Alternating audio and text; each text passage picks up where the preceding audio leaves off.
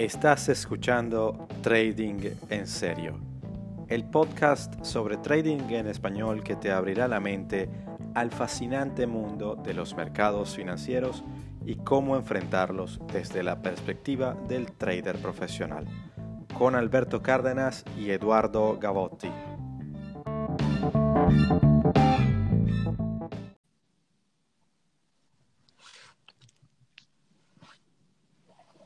Eduardo. Coño, Alberto, ¿qué tal? ¿Cómo está la cosa? Muy bien, muy bien. Bueno, eh, entretenida, vamos a ponerlo de esa forma.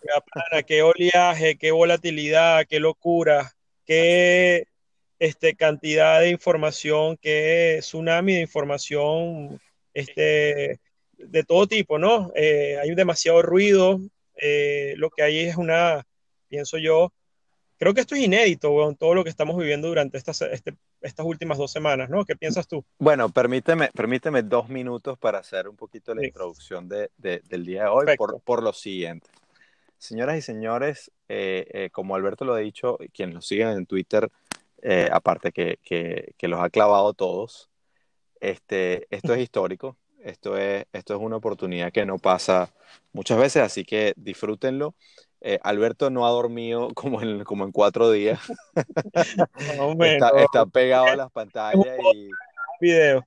Sí, está pegado a las pantallas y está y las está clavando todas, o sea, está, está como, como, como, como Jordan y, que en paz descanse Kobe Bryant eh, fusionado, o sea, el tipo está en una racha de, impresionante. Y porque y, y, y, es importante que yo haga esta, esta, aclaratoria porque aquí van a encontrar, o sea, primero que lo tengo que dejar a él explicar mucho de la visión que ha tenido, que ha venido construyendo para poder explicar lo que está pasando en los mercados. Eh, eh, yo voy a estar un poquito más como quizá moderando la conversación por un, por un motivo muy sencillo, que es que yo he estado viéndolo desde fuera, como, como he dicho también en Twitter quienes me siguen, yo eh, decidí no tomar parte eh, activa en, en, este, en, este, en esta volatilidad por, por temas de básicamente no tener la, la dedicación que requiere el, eh, eh, y tal como Alberto que lleva cuatro días sin dormir para, para, para, poder mantener esa posición, pero entonces sin, sin, sin más que agregar, yo, yo oh, por supuesto voy a dar mis opiniones sobre muchos temas porque también he estado, he estado viendo esto desde antes, pero señores, les dejo con con Alberto que nos va a echar un cuento de lujo, eh, y no un cuento de lujo, vamos a llamarlo como se debe, un análisis de, la situación y, bueno, yo contribuiré, eh, eh, por supuesto, con, toda la audiencia y, con, Alberto en, en, dar mi visión sobre lo que está pasando, porque aunque no estoy teniendo posiciones activas, tengo, como he dicho en otras oportunidades, posiciones pasivas que, están llevándose un, coñazo tremendo. Y tengo, y, tengo también, bueno, como, como hemos dicho en otras ocasiones, cuando no tienes posiciones, eso también es una posición. Entonces, por otro lado, también está, ah, eh, hay un efecto neto, pues. Entonces, Alberto, eh, ilumínanos con la sabiduría que has adquirido. Que, mira, primero decirte que estoy un poco low battery porque, bueno, este es miércoles, apenas la semana va por la mitad. Esto comenzó eh, para mí intensamente el domingo en la noche, cuando abrieron los futuros, pero básicamente el, tema era, eh, como digamos que los que me leen un poco, yo en diciembre hice un análisis que lo compartí por Twitter, que era un poco eh, la visión de cómo estaba la economía a nivel global. Ya habían, digamos, muestras importantísimas de desgastes en algunos sectores, sobre cuatro elementos importantes que yo reflejaba como temas de riesgo, que son una ultracomplacencia, es decir, todo el mundo eh, eh, estaba la idea de que los mercados iban a continuar subiendo indefinidamente, también alimentada por, lo, por el liderazgo. Recordemos que Trump todos los días prácticamente tuiteaba que este, tenían que sacar, este, meterse en el mercado, que eh, el mercado iba cada vez a estar mejor. Bueno, parafraseando un poco estas ideas, pero no solo Trump, esto es un tema que es el sentimiento, digamos, de, de la situación desde los últimos meses ha sido de mucha complacencia, también reflejada en posiciones eh, de los institucionales, de, algunos fondos, por ejemplo, con los short masivos en el VIX, y otro tipo de, posiciones que revelan un poco que la complacencia era grande. Eso es un, primer elemento. El segundo elemento es que, bueno, el ciclo de crédito estaba sobreextendido, desgastado, y, lo hemos hablado en el pasado, lo hablábamos como algo que ocurría en los mercados y nos llamaba la atención, que es que había unas divergencias muy fuertes. Y la divergencia que a mí más, más me, llama, me llamaba la atención era la historia que contaban los bonos, la renta fija, frente a la historia que contaba la renta variable o las acciones. Correcto. Y como, ustedes saben, los bonos, los bonos americanos como benchmark, como, como indicador importante de riesgo, venían eh, siendo comprados masivamente, no ahorita en este rollo del coronavirus, venían siendo comprados desde hace meses. Yo diría que la descorrelación con respecto al equity viene desde hace por lo menos seis meses. De hecho, la curva estuvo invertida eh, eh, hace, no, no, en este momento, sino hace tres meses. Correcto. Pero bueno, podíamos ver cómo el mercado de acciones seguía subiendo, subiendo el Standard Poor's, el Nasdaq, etcétera, y al mismo tiempo veíamos a los bonos también subir en precio, bajar en yield, o sea, el rendimiento obviamente caerse. Y eso es una situación poco común porque se supone que si hay salud en el mercado de acciones, la gente tiende a obviamente salir de la renta fija y colocarse en la renta variable porque tiene un upside más interesante y al final los rendimientos están, estaban cada vez más bajos. Entonces, ese, esa, esa divergencia estaba contando una historia que mucha gente, digamos que los que estudiamos los mercados, sabemos que a quién creerle. Y el mercado que era más profundo, más líquido, más grande, siempre es el mercado de deuda frente al mercado de acciones. Correcto. El mercado más este, donde, donde la información es, obviamente, no da los timing para hacer trading de corto plazo, pero es un indicador macro muy importante que alertaba a esto. Entonces, eso, o sea, por otro lado, eh, la divergencia, después habían temas, por ejemplo, como un estrés de liquidez en el sistema. Eh, recordemos que la Fed ha tenido que inyectar liquidez a los bancos americanos en las últimas, eh, abultando la hoja de balance de manera dramática durante todo este año, explicando eh, durante el último trimestre del año 2019 e inicio de este año, explicando parte del rebote del mercado, esa, esa inyección de dinero, pero también esa inyección no, no, era de gratis. Habían situaciones donde, donde hubo momentos en donde se necesitaba liquidez. Por ejemplo, la tasa overnight en Estados Unidos se había disparado. Y ese es otro indicador de riesgo o de drenado de liquidez que suele, la última vez que ocurrieron SPY de ese tipo fueron, fueron en el 2008. Entonces, eh, era otra señal de alerta. Repito, todo esto antes del coronavirus. No teníamos ni idea del evento del coronavirus. Eh, luego, eh, Ah, yo, yo hablaba de otro elemento que, que, me parecía mucho de riesgo, que es la ultraconcentración. Es decir, todo el mercado venía subiendo en unos pocos activos. Esto, de esto lo hemos hablado en el podcast varias veces. Pues. Sí. Eh, la, la, famosa FAN, eh, básicamente las, las, tecnológicas más importantes concentraban el interés o el, o el, o el, o el mayor peso y todo el tema de los índices o los, los ETF. El efecto como, de los ETF, exactamente. Eh, exactamente. Eh, eh, eso por, eh, por, un lado, ok, democratizas el acceso a mucha gente, pero por otro lado puede generar un efecto de ultraconcentración que en un entorno de estrés o de drenado de liquidez, o como lo estamos viendo ahora, eh, puede, puede provocar unas volatilidades no deseadas porque al final todo, lo, todo el dinero está concentrado en, en pocas manos, pues digamos. entonces, todo eso daba un cóctel que nos hacía pensar que las cosas no apuntaban muy bien para este 2020, pero no había ningún estresor o, o ningún elemento que catalizara el proceso de, eh, digamos que todo esto que estamos viendo ahorita. Y, y, el verdadero cisne negro fue pues el coronavirus. Pues. O sea, y, y, de, el, y, de, hecho, perdona que te interrumpa, pero un poco para agregar, porque atando con el episodio pasado, el que tuvimos en vivo eh, eh, en Caracas, eh, siempre eh, de, decíamos, bueno, esto era, y, y, me incluyo, evidentemente yo di, di, una posición bastante fuerte de que esto es un año electoral, Trump no va a permitir que el mercado caiga y todo lo demás, pero e incluso estábamos en las puertas del coronavirus, pero lo estábamos desestimando, o al menos yo particularmente levanto uh -huh. la mano y digo, lo, lo desestimé profundamente. Y, uh -huh. y, al ver, evidentemente, no, no, ojo, no estamos diciendo que, o al menos yo no estoy diciendo que el coronavirus sea, sea el, el, el, el causante, más sí el disparador. Uh -huh.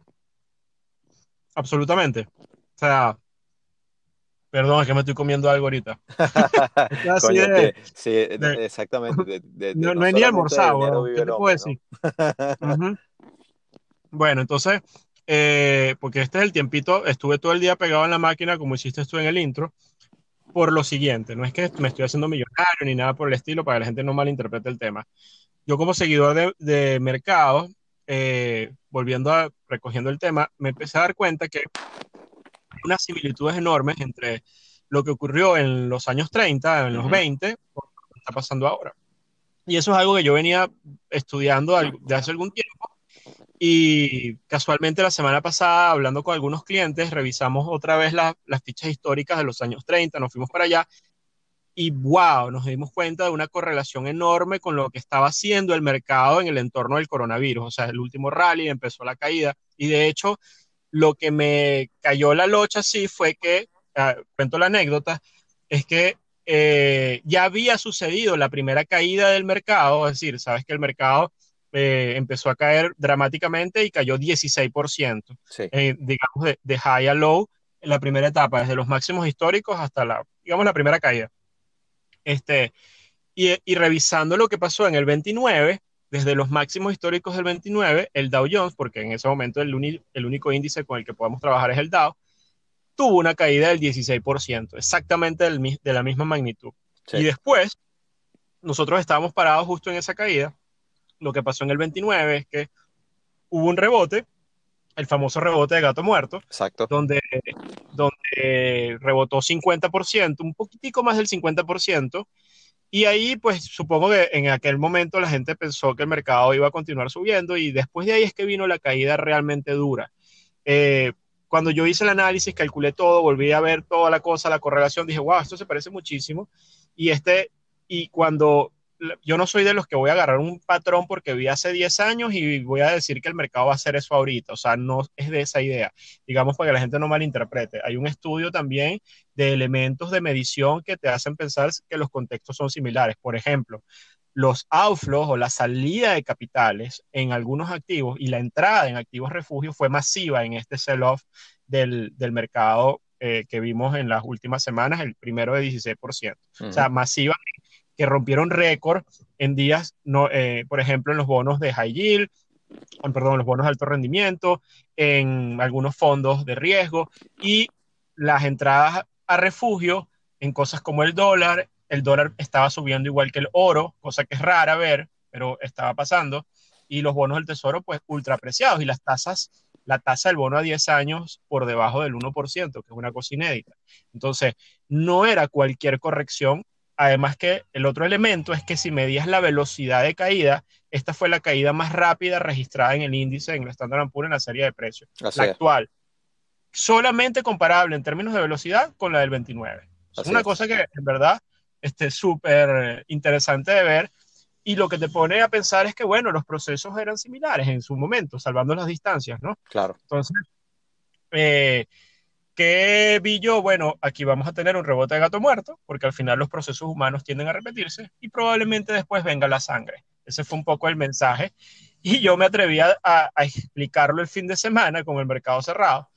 Este, y por supuesto, también quería eh, sacarle partido y me puse corto en el Standard Poor's, me puse corto en algunas acciones que las vi muy sobrevaloradas, eh, me puse largo en activos refugios como el yen, una serie de cosas que la verdad es que el inicio de la semana ha sido fue tal cual calcado como el patrón de 1929. Ya me estaba asustando la cosa, pero bueno, me metí en esa, en esa, piscina cuidando esos tres y hasta hoy, hasta el sol de hoy, lo mantengo porque el patrón se va eh, se va repitiendo. es una cosa en tiempo real, pues al final no sé si, si va a terminar siendo tal cual como pasó allá, pero lo que ha ocurrido en estos últimos tres días es muy similar a lo que pasó en aquella época y al parecer todavía tenemos un espacio para caer en el mercado. Lo digo aquí para que quede registrado en el podcast. Hoy miércoles, donde el mercado cerró eh, oficialmente, creo que el, el S&P, pero o el Dow y el S&P no, en bear market. Pues, Exactamente. bueno, el, el, el, Dow tocó niveles eh, de, de, bear market, pero el S&P todavía no. Y, eso, y, y, ahí es donde, donde hay que hacer también varios, varios puntos de, acotación, porque mucha gente, y sobre todo en medios, y, típicamente hay que, hay que dudar mucho de lo que escriben los medios, eh, aunque en este momento evidentemente todo el mundo está en una sola dirección, pero cuando se habla de bull market y bear market, la gente muchas veces lo habla muy ligeramente. Y, la gente tiene que tener clara, como hemos dicho en otros episodios, cuál es la visión institucional de lo que se llama un bull market y lo que se llama un, bear market. Y es que el, en este caso, el bear market es una caída del 20% respecto al máximo del, del bull market anterior. Correcto. De la misma manera, cuando hay, un, cuando hay un, un, un, bull market, es un incremento del 20% respecto del mínimo del bear market anterior.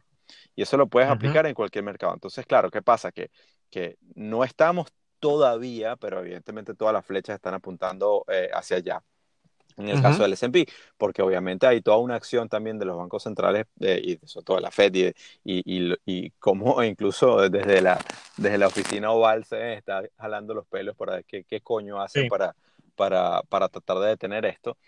Y, lo, y lo unimos otra vez al, al, a incluso la explicación de lo que es el rebote del gato muerto y de, y de por qué se repiten esos patrones eh, eh, y lo has dicho muy bien, o sea, es un tema de comportamiento humano. Detrás de esas, de esas velas y esos, y esos gráficos, ¿qué es, qué es lo que pasa cuando, cuando ocurren esos máximos y cuando, cuando ya se dan las primeras señales, cuando los, los grandes actores que son los institucionales y los grandes, los grandes fondos de inversión, los grandes hedge funds, los grandes eh, actores del mercado, cuando ven esas señales de divergencia y empiezan a posicionarse en corto, llega un momento en el cual eh, eh, y corrígeme Alberto si, si, si, si lo ves de manera diferente, pero, pero la, la, forma como yo lo he aprendido es que llega un momento en el cual hacen una toma de ganancias, eh, porque sobre todo cuando, cuando entran apalancados en el mercado y, y, y, saben que viene una continuidad, pero, pero saben que van a encontrar también resistencia a, y que no es una caída lineal,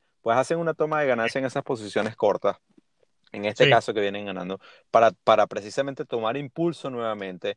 Y, e, y, esa, y e los rebotes son muy salvajes en estas estructuras de caída. Pero, pero la gente tiene que entender por qué. O sea, en la, la, forma, la forma más clara de verlo es que, ¿qué pasa? Sobre todo cuando tú, tú estás apalancado, cuando, cuando esa gente entra en el mercado de futuros, eh, eh, e incluso, e, e incluso en las relaciones institucionales donde, donde puede haber bastante apalancamiento. Y tú haces una toma de ganancia, para, cuando hay un contrato de derivados y hay una toma de ganancia, es porque se genera un contrato opuesto. Es decir, si tú estás en un contrato de venta, se tiene que generar un contrato de compra para poder cancelar la operación. Entonces, cuando se dan esos contratos de compra y, y, hay muchos lectores del mercado que piensan, nada, esto fue simplemente una corrección, esto va a seguir para arriba, y entonces entran otra vez en la esperanza como has dicho al inicio, de que, no, bueno, esto tiene que seguir subiendo porque todos los números han estado fantásticos hasta ahora. Y entonces, ¿qué pasa? Que después todas esas ballenas y todos esos institucionales vuelven otra vez a abrir contratos de, de, de, venta con mucho más fuerza porque ya tomaron ganancias y tienen mucho más margen otra vez para volver, para volver a entrar. Entonces, eso, ahí es cuando, cuando viene esa segunda caída y, y, ya después cuando, cuando ya le doblaste las patas a los que volvieron a entrar en la segunda vez, pues, pues la caída viene prácticamente libre. Mira, y es interesantísimo, yo he estado viendo eh, un poco cómo evoluciona el sentimiento de la masa y de los inversionistas en, en, la medida que se van desarrollando estos procesos. Antes de la caída del mercado, es decir, del, del, inicio, cuando el mercado estaba en un rally espectacular y cerca de máximos históricos, sí. eh, tú sabes que hay algunos brokers eh, de retail de, de, que, que, le ofrecen cuentas a inversionistas pequeños, sí. Eh, que ellos publican la data de cómo están las posiciones de los inversionistas. Correcto. Si están este, largos o cortos, en qué magnitud en un instrumento particular. Y particularmente yo vengo siguiendo la del Standard Poor's y me daba cuenta que, y era un trade que me incomodaba muchísimo porque el retail antes de llegar a los máximos históricos estaba masivamente corto. Sí. O sea, eh, eh, estaban viendo que obviamente podía caer, pero eh, el mercado se encargó de pulverizar las posiciones de cortas de los retail, incluida parte de las mías, ¿ok? Tal cual, es que eh, esa es la historia del, del, podcast pasado que nos quemamos en 2019. exactamente. Y, y luego, obviamente, descarga, ¿no? Y descargó, los institucionales se comen, los tiburones terminan comiéndose las sardinas, porque no supimos ser rémora en, en ese momento. Uh -huh. este, y y ahora, ahora es muy interesante porque ahora la cifra de los, de los, de los, de, de los, de los, de los traders retail ahora en este momento, eh, por esa misma data, Sí. están largos. Están, están queriendo comprar el rebote. Exactamente. están- entonces están, ahora están del otro lado. Eso te da una idea de que eventualmente el mercado va a seguir bajando. Pues por supuesto, Este- pues por supuesto. Y también, y también la gente tiene que entender por qué. ¿Sí? ¿Por qué creen? Porque ya se han llevado palos y entonces el clásico trader retail que hace, quiere venganza, quiere recuperar la, pérdida y dice, no, esto no puede ser, esto... Y, también que hay mucha falacia, ¿no? Porque incluso de parte de los brokers vienen y te dicen, no, bueno, estas son buenas oportunidades de compra, porque con estas correcciones típicamente, entonces, a menos que tú tengas un, lo que se llama un deep pocket, que tienes bastante dinero para, para aguantar la caída, y tienes un horizonte temporal bastante largo, Señor, si usted está, si usted está especulando en corto plazo, no sea tonto. Otra vez, el ejemplo de la rémora de Alberto es, el, que hay que, el que hay que tener en la mente en este momento. Absolutamente. De hecho, yo estoy muy cuidadoso ahora que estoy en este, eh, bueno, debo decir que me está tratando súper bien este inicio de año, pero, o digamos marzo, porque yo enero no hice nada después de la revolcada eh, y lo que estoy haciendo en medio de este contexto, y quiero hacer como la alerta, bueno, la volatilidad es muy interesante para los traders, ¿no? Y es la materia prima, pero cuando es excesiva, también, tampoco es algo que sea muy recomendable, porque es lo mismo de los surfistas, siempre la misma analogía, usted puede saber surfear y usted va... Pero si las olas son estilo Nazaré, usted no se debería meter porque si no es un surfista ultra pro, y aunque sea ultra pro, tiene el riesgo de morir. Entonces, este, era algo que no había mencionado porque lo estoy poniendo todo como muy bonito en un contexto donde en realidad los riesgos son elevadísimos y creo que la actitud que tú estás asumiendo, y yo te la respeto, me parece que es la adecuada. Es decir, observar las cosas, tener la posición en efectivo, creo que es lo más recomendable para la mayoría, pero observar activamente lo que pasa en el mercado. No perderse, no perderse la historia, porque estoy seguro que en medio de ese proceso se encontrarán oportunidades donde ese buying power que tienes ahora, que es una posición en cash, te va, va a empezar a ser eh, importante frente a la otra decisión de haber estado invertido. Entonces, ahora vas a poder acceder a una serie de cosas a unos precios mucho más interesantes desde la visión del inversionista, ¿no? Y de la visión del trader, bueno, hay que, aquí, señores, un entorno de volatilidades extremas donde los stop loss tienen que ser amplios porque si no se los vuelan. Hay que entrar con, eh, tener mucho cuidado con el apalancamiento. Hago esto como este inciso porque no lo, no lo hemos hablado, pero este, es un entorno peligroso. Y en este contexto, lo más recomendable en muchos casos es no participar. Pero es que, fíjate, una de las cosas, eh, ¿y por qué? a ver, mucha gente tal vez me preguntará, oye, bueno, este podcast se llama Trading en Serio, tú, tú te dices ser, dices ser trader y por qué entonces no estás participando cuando se supone que la gran diferencia entre el trader y el inversor es que el trader es un amante de la volatilidad y de hecho eh, se dice en los mercados que, que, que la volatilidad es el mejor amigo del trader y el peor enemigo de, del gestor de portafolio. Entonces, tanto es así que hasta una, una persona que, que, seguimos tú y yo en Twitter y que creo que tú conoces, que, que es también una experta en, en, seguir el, mercado petrolero y, de hecho sus tweets me, me, me, me encantan, que, que, es Chai Girl, eh, ella eh, comenta bastante bien que como que bueno, si, eh, si, si, eres, si eres un trader, básicamente agradece este momento, ¿no? Porque, y, y, y, entra con todo. Pero, pero lo que le faltó en el, era, un, era un tweet de tres puntos y en el cuarto punto yo lo que agregaría es, si eres, si, si estás empezando en esto, si crees que eres trader pero no estás muy seguro, más bien deja que los grandes lo hagan. Porque fíjate qué pasa, la forma como nosotros accedemos al mercado es a través de brokers que, que se orientan al retail. Y, y, y, lo aclaré también en uno de los tweets, que, que, hace el que está sentado en la oficina de, de, de, dealing del broker, en lo que ve que la volatilidad está excesiva, pues te incrementa los spreads de una forma que en algunos instrumentos te hace imposible en, en, un movimiento intradía de, generar ganancia. A pesar de que el movimiento tiene que ser súper brutal y tú tienes que estar... Porque, de hecho, yo aprendí eso a los golpes cuando, está, cuando, cuando la burbuja de Bitcoin y de muchas de las cripto, eh, que me estaba yendo fenomenal, hasta que los brokers reaccionaron y se dieron cuenta que te ponían el bid y el ask, el, el, el spread entre el bid y el ask, te lo ponían el máximo y el mínimo del día. Imagínate qué locura. Era imposible. Y ellos no tienen ningún, ningún eh, eh, requerimiento legal para, para no hacer eso. Es decir, ellos tienen las facultades, en sus términos y condiciones te lo dicen. de que cuando hay eh, máxima volatilidad, los spreads pueden ser lo que ellos les dé la gana. tampoco y obviamente... Stops que la gente lo una panacea, el hecho de, ay, no, yo estoy, estoy bien porque puse mi stop. No, hijo, o sea, cuando hay un ambiente de volatilidad extrema, los stops se los pueden volar y se pueden ejecutar las órdenes muy distanciadas del lugar donde usted puso el stop. Exactamente, entonces eso quiere decir que no debes tradear, no, no todo el mundo, tal cual como ha dicho Alberto, o sea, primero que tienes que tener, eh, como los surfistas, si tú, si tú estás entrenado y, y, y, puedes tolerar la, la volatilidad, este es un, un, entorno, o sea, que, que, muchos traders están salivando o han estado salivando para que ocurra, porque básicamente la volatilidad es, es donde se generan las oportunidades. Me, no vale porque soy uno de ellos, o sea, en, verdad estoy esperando este momento. Exactamente. Por otro lado, y es una cosa súper importante, es que es, eh, eh, hay que ser agradecido de este momento, a pesar de lo delicado que puede ser. vamos a estar muy, muy claros en algo este, este, aquí hay, sangre corriendo en la calle, hay gente que va a perder sus empleos, hay gente que, hay, empresas que van a, hay empresas pequeñas que no van a aguantar el, golpe, no hablemos del coronavirus dentro de todo. Que... no, hablamos de eso, pero tenemos las, dos cosas importantes, que no solo el coronavirus, sino el tema de la guerra de precios de la OPEP, que también se desencadenó el viernes.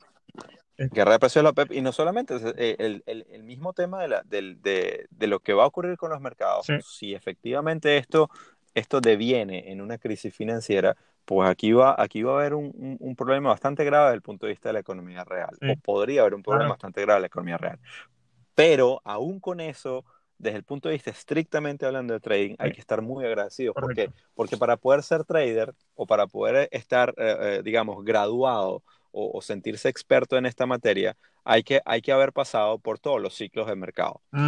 y, y, quienes empezamos en este mercado después del 2008, nunca habíamos visto un bear market. Correcto. De hecho, todavía no, no, estamos estrictamente allí. Entonces, para mí, yo voy a poder decir después de esto, sí, he pasado por un bear market. Lo he visto. Qué bueno que lo mencionas porque eso es muy cierto y la gente tiende, los muchos traders creían que ah, eh, eh, operar el Standard Poor's son volatilidades del 1% y a veces hasta menos para arriba y para abajo y un 5% nunca puede caer el mercado, cuando en realidad eh, estos son los, los entornos que es donde vienen los aprendizajes. Pues qué bueno que lo mencionas porque eso es algo que seguramente le debe estar pasando a mucha gente. Es que es así, los mejores traders del mercado han vivido varios, varios eh, episodios, han tradeado en los mercados yendo para arriba, yendo para abajo. Nosotros, eh, eh, y, bueno, al menos en mi, caso personal, que yo empecé en esto en el 2015, pues estábamos en, en, en, una cosa que solo iba para arriba. Claro donde sí había habían periodos puntuales de volatilidad y, donde hubo muchas oportunidades también de irse en corto en varios instrumentos, pero en general los mercados estaban en alza. Entonces, eh, eh, eh, en, este caso para mí es fascinante porque es como la naturaleza te está permitiendo experimentar una fase del mercado que es como, como, como los cometas, o sea, cuando, cuando vienen hay que apreciarlo. forma parte del ciclo, pero es, una, es el punto, es, es, es una ventana generacional y tienes que estar ahí para vivir la, experiencia de aprendizaje y si no la vives, pues te vas a perder de algo valiosísimo porque te va a dar mucho color y view para, para tu actuar futuro. O sea, yo siempre pongo el ejemplo de los extranjeros que llegaron a Venezuela. Eh, yo me acuerdo de mis padres, por ejemplo, estaban acostumbrados a vivir en un país absolutamente estable, con un tipo de cambio fuerte, etcétera. Y cuando empezaron a llegar los, italianos, los españoles, que estaban huyendo de la Segunda Guerra Mundial, empezaron a, ahorrar en moneda fuerte y empezaron a hacer inversiones, una serie de cosas, porque ya venían de un proceso de crisis muy claro que los que estábamos aquí en Latinoamérica, no había, o al menos en Venezuela, no habíamos vivido. Y ellos tenían una ventaja enorme frente, al, frente a los que estábamos acá, porque venían de un proceso de crisis muy profundo. Entonces, el tema de la, de la crisis profunda mientras más profunda, pues mejor, pero no es para que la vivas o la sufras en, realidad, sino para que te hagas consciente de estos procesos, porque más adelante y ahí mismo van a ocurrir oportunidades que, te, que solamente vas a poder detectar eh, viviendo este tipo de entornos, ¿no? Así es. Ahora, Alberto, te, te, vamos a hacer un, un, un, poquito de ejercicio acá para, para ver, porque hemos hablado de los índices, muy bien, pero, pero hay, mucha gente que entonces eh, eh, están apostando eh, o han estado apostando a que dicen, bueno, si los mercados caen, pues evidentemente entonces el oro se, ve, se veía ir al infinito, o incluso el Bitcoin, o, qué está pasando con el dólar, o esos activos que, que, se llaman activos refugio y todo lo demás. Sí, no es tan fácil. Exactamente. Yo, yo, tengo, yo tengo una apreciación sobre todo eso, pero te quiero preguntar a ti, eh, que, que, evidentemente sigues con mucho más detalle y que ahorita estás metido en la candela. ¿Qué, qué, qué, qué, estás viendo? ¿Por qué, eh, porque qué pasa? El, oro no se ha ido a 3 mil no, eh, dólares la onza. Entonces, ¿qué, ¿qué, está pasando? En un entorno donde los índices cayeron más de 4% y hoy el oro cayó. Exactamente. Eh, ¿Qué pasa? El ambiente, hay que tener mucho cuidado con esas narrativas absolutas como que el oro es refugio y ya. El mercado cae, sube. O sea, en verdad no funcionan las cosas así. Ahí las correlaciones son dinámicas y obedecen a contextos de mercado. Por ejemplo, ahora mismo el contexto es deflacionario. De hecho, el coronavirus y lo que está pasando es profundamente deflacionario. ¿Cómo lo sabemos? Porque los commodities están cayéndose al piso. Porque la demanda, hay un shock por el lado de la demanda, porque no es un shock de oferta. La demanda se paralizó. China está parada, ahora se está reactivando.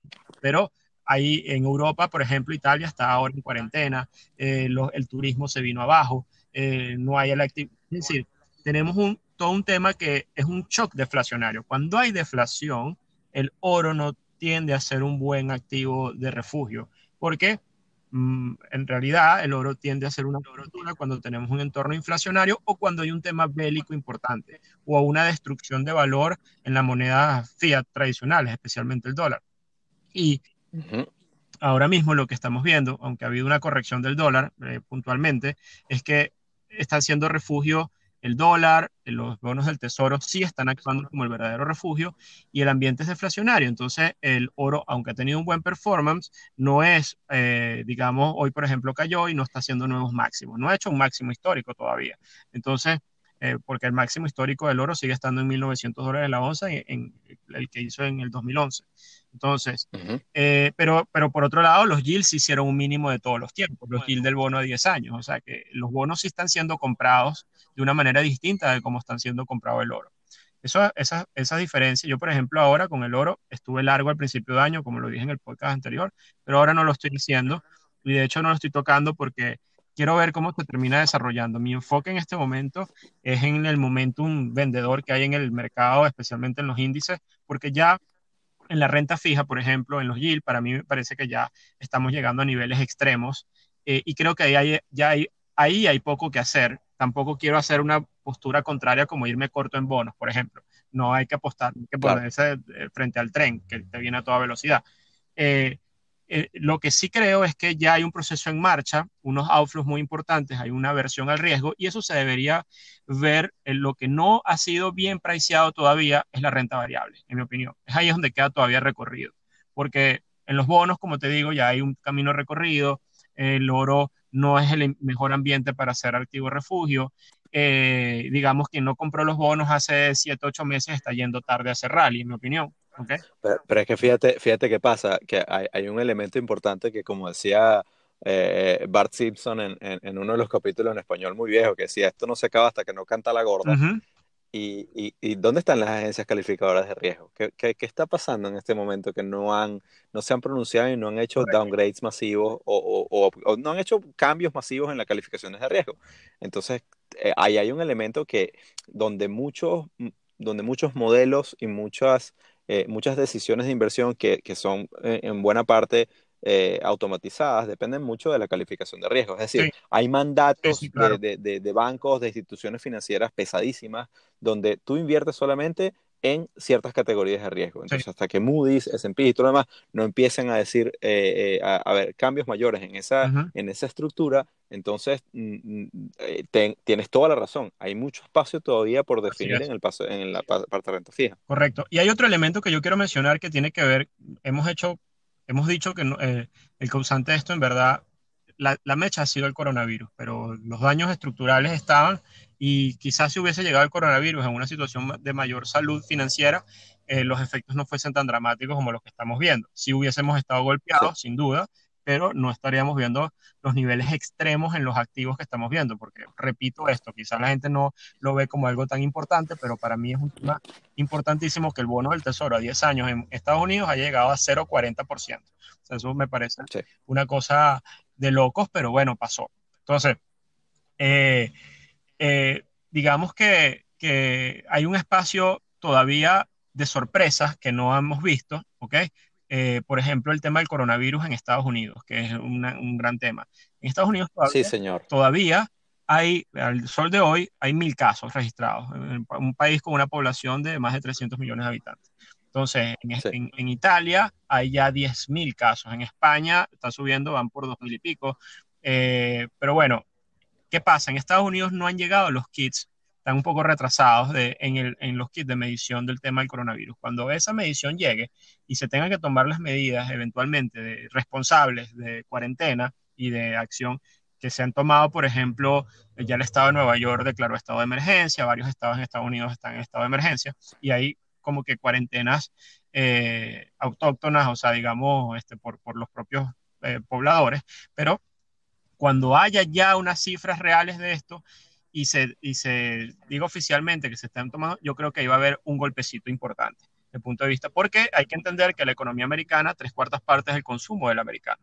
Entonces, eh, lo, que pasa es que hay, que hay que separar dos cosas, Alberto, porque una cosa, en mi opinión, o sea, es eh, eh, el efecto financiero y otra cosa es el efecto en la economía. O sea, los mercados no son, no son necesariamente todo el tiempo reflejo de la economía, porque la economía estadounidense todavía muestra, ojo, ¿qué pasa? Que los indicadores macroeconómicos son, número uno, son una foto y son, y son también una, una, es decir, una medición pasada número uno. Y número dos, son, son un promedio normalmente. Es decir, hay, hay, hay, sitios en donde las cosas estarán mejor, otros peor. Entonces, vamos a, vamos, vamos a poner como ejemplo la inflación o el, o el, o el, o el, Producto Interno Bruto, etcétera. Son, son mediciones eh, eh, eh, promedio ponderado de lo que ocurre a nivel agregado. Eso, de hecho, por ende se llaman agregados macroeconómicos. Entonces, los agregados macroeconómicos estadounidenses están bastante fuertes de momento los mercados, sin embargo, están cayendo. Esa divergencia puede naturalmente pasar. Entonces, yo estoy de acuerdo contigo en que, en que si el coronavirus hubiera eh, eh, llegado en una situación distinta, con unos mercados un poco más sanos, tendrías quizás un, efecto negativo, como lo vamos a tener y lo vamos a ver en, eh, a nivel macroeconómico, pero no necesariamente eso se traduce a un efecto directo e inmediato en los mercados. Correcto. Ahora, ahora mucha gente dirá, pero, pero un momento, o sea, evidentemente si todo, todo parte, cómo se afecta el consumo, la cadena de producción, todo lo demás, pero otra vez, eh, eh, el punto está en qué pueden hacer los gobiernos, bancos centrales, etcétera, para paliar eh, un efecto negativo en la economía, porque esa es la función, evidentemente, de un banco central cuando hay un problema a nivel macroeconómico, ¿qué haces a nivel de política monetaria? Para eh, tratar de, preservar al menos o, estabilizar el, el bote.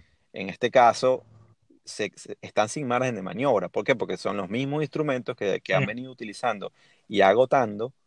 Y, evidentemente tienes lo que se llama rendimientos marginales decrecientes de, de la efectividad de esa, de esa política monetaria, que ya son juegos repetidos. Ya, no de dar una clase macro, ¿ah? Increíble.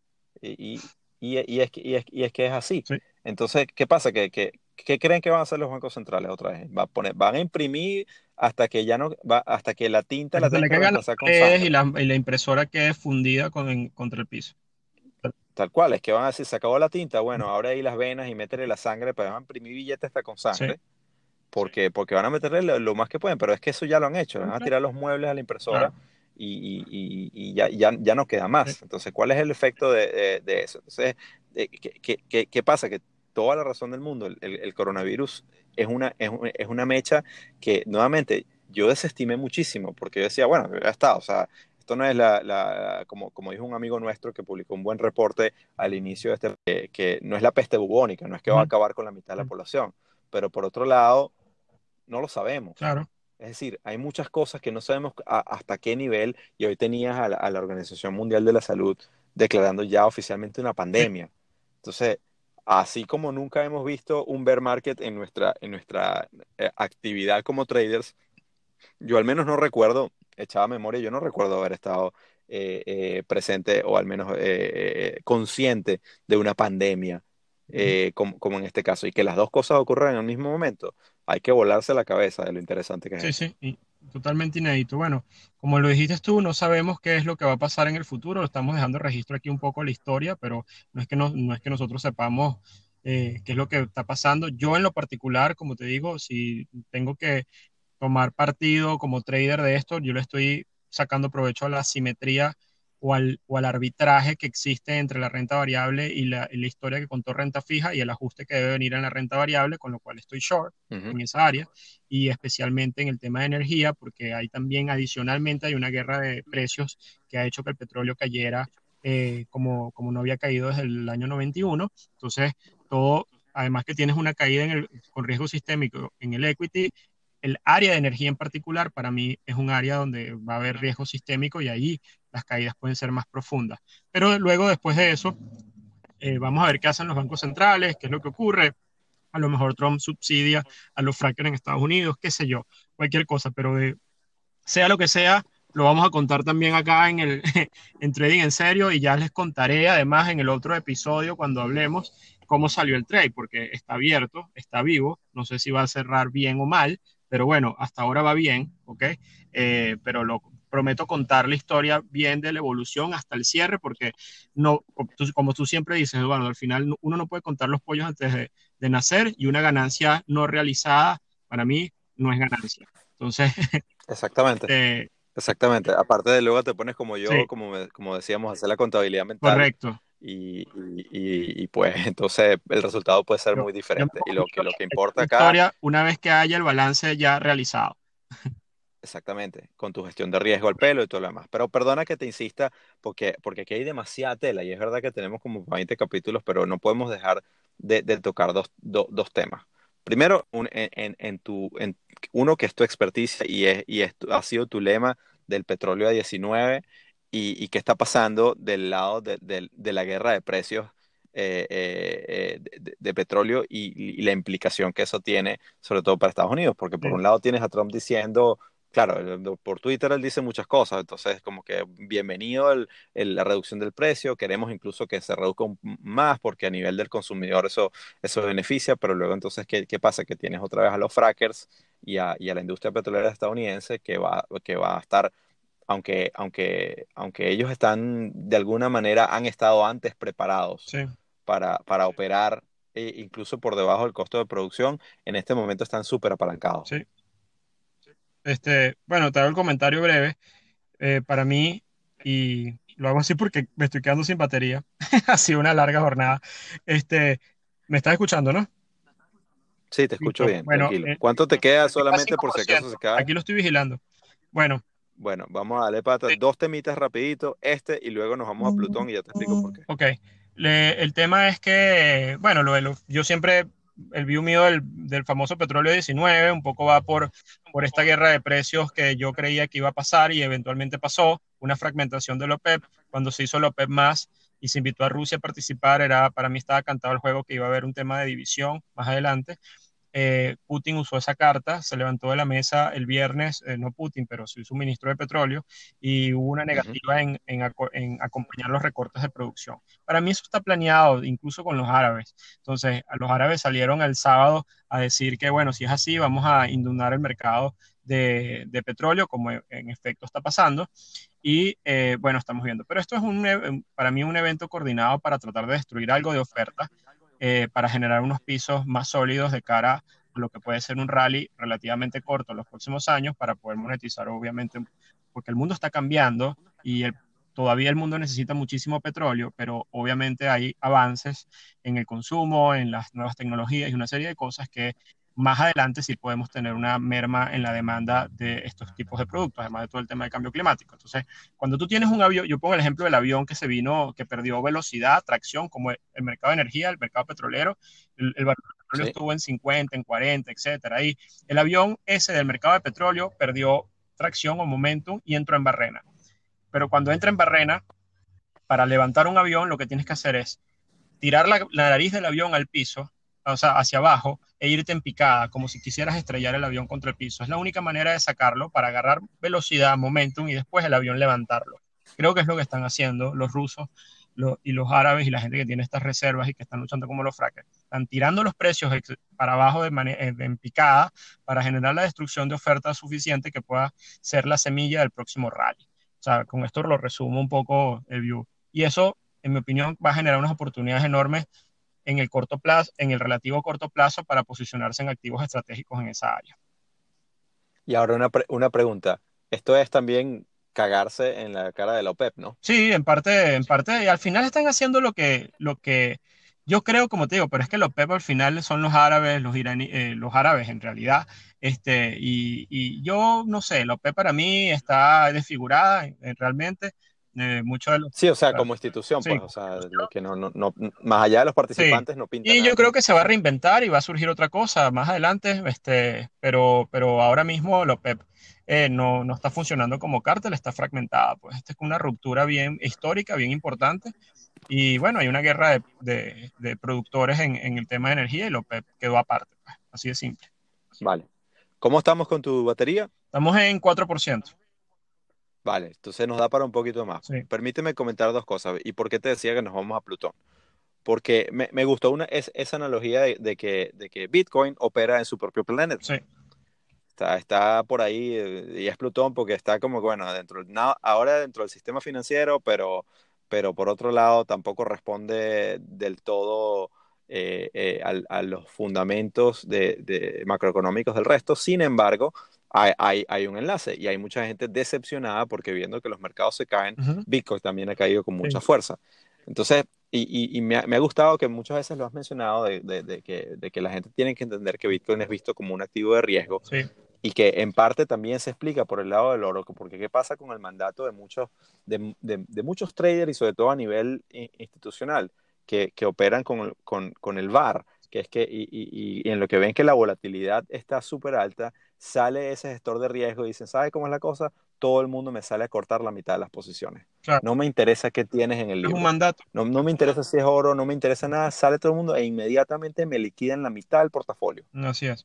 Porque, porque, porque, así, porque ya eso, eso es, una, sí. es una cuestión, como siempre lo has dicho, ponerse la cachucha de gestionar riesgo. Y eso incluye, incluye Bitcoin. Por otro lado, cuando tienes un montón de gente súper apalancada, y habla, hablábamos del ciclo de crédito también en ese sentido, tienes mucha gente que tomó mucha deuda sí. para luego meterse después en, eh, a tomar riesgo eh, con, con, con, varios instrumentos financieros, incluyendo cripto. Uh -huh.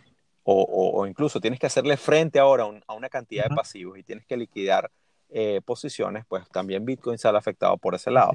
Sin embargo, yo ahí me atrevo a decir que precisamente no hemos visto toda la película con Bitcoin. Uh -huh, yo también. Y, y, me parece, me parece un, eh, no, no, no sé si este año, uh -huh. pero sí creo que esta década, esta década va a ser para Bitcoin muy interesante. Seguro. Porque cuando veamos que, que, otra vez, que esa destrucción de valor.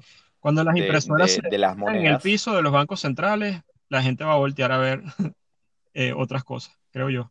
Exact, exactamente. Y yo, y yo, por ejemplo, yo, yo, una de las cosas que no he, que no he dejado de, no he dejado de acumular y, y, y, sigo, sigo lentamente construyendo una posición interesante allí es precisamente en Bitcoin. Por eso, obviamente me hubiera gustado que se hubiera pegado un disparón a, a llegar hasta, hasta 20 mil otra vez, pero creo que hay que tener bastante paciencia. No sé si estás de acuerdo Buenísimo, conmigo. En totalmente de acuerdo contigo en, con ese comentario.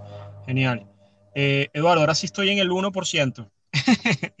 Bueno, y, y, espero que llegues al 1% en nivel de riqueza muy pronto, my friend. Así que te gracias, felicito brother. por el view. Muchas gracias por tu, por tu análisis. Y bueno, audiencia, espero que lo hayan disfrutado también. Y nos escuchamos pronto. Seguro que sí, esto está más que interesante. Un abrazo, Eduardo. Un abrazo, continuamos. Y a ver si duermes algo. Pana. Verga, sí, para. chao, chao. chao.